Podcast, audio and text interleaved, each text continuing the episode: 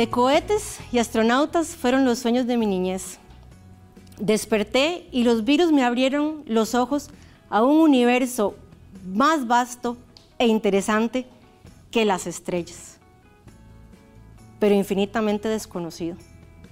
Precisamente por eso necesitamos más cazadores, más cazadoras de virus. Ustedes, sus hijos, sus hijas, sobrinos, sobrinas.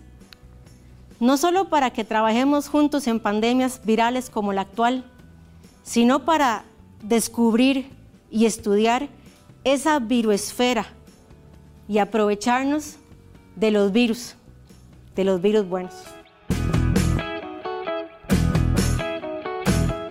Bienvenidos una vez más a Somos. Mi nombre es Ornella de Luca y hoy vamos a hablar sobre qué es cuidarnos entre todos con el hashtag Somos Protectores. Escuché el programa Somos en radiocasal.com.ar, sección Santa Teresa, todos los miércoles a las 11 a.m.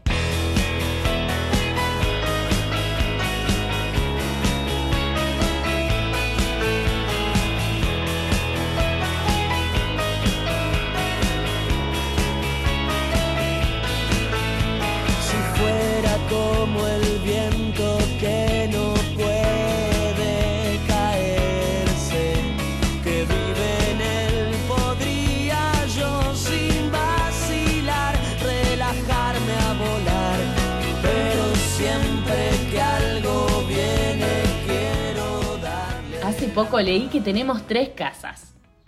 Nuestro cuerpo, nuestra mente y el planeta en el que vivimos. Así como escuchas. Como toda casa, los tenemos que cuidar. Y no solamente a nuestro cuerpo, a nuestra mente o a este planeta, sino también a los que nos rodean y a los que componen o constituyen este planeta junto a nosotros. Estas tres casas son los lugares que habitamos todos los días. Y más ahora que estamos mucho tiempo encerrados, no solo físicamente. También nos cuesta mucho encontrar alguna actividad que distraiga un poco a nuestro cerebro de esta fase no tan buena. La otra vez hablábamos de cómo nos preocupamos más por el otro que por nosotros mismos. Es como un instinto de protección que nos sale de adentro.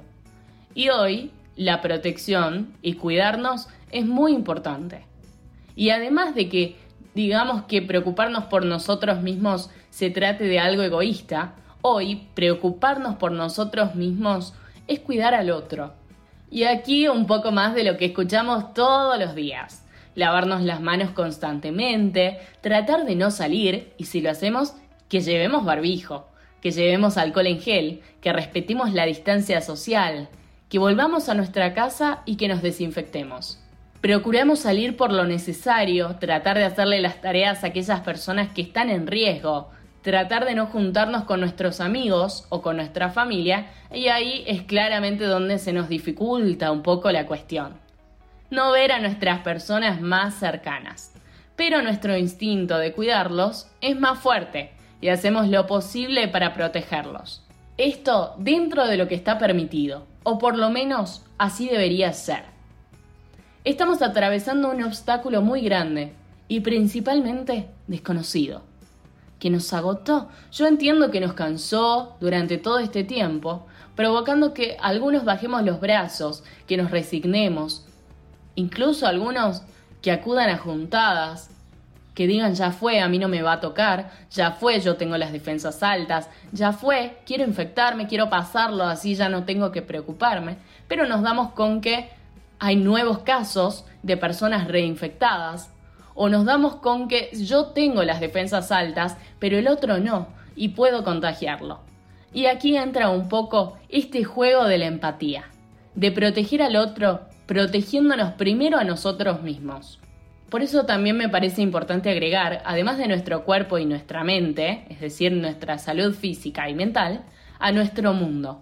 Un lugar que creíamos que era una fuente inagotable, una fuente segura y que siempre nos iba a servir. O capaz que pensábamos que no nos teníamos que preocupar y que ya iba a llegar ese mal del que tanto somos parte, pero que quizás iba a llegar muy, muy en el futuro, que lo veíamos muy lejano. Lamentablemente, hoy vemos que no es así y que nos toca la puerta de casa. Esa es una de las razones por las que comenzaron a haber más movilizaciones y activismo. Por eso empezamos a cambiar nuestras formas de alimentarnos y de consumir, porque sabemos que sin nuestro hogar, sin nuestro planeta, no vivimos. Protegernos, defendernos, cuidarnos y ayudarnos mutuamente es lo que nos hace seres vivos. Ser conscientes de que no somos solo nosotros y de que siempre hay alguien más. You will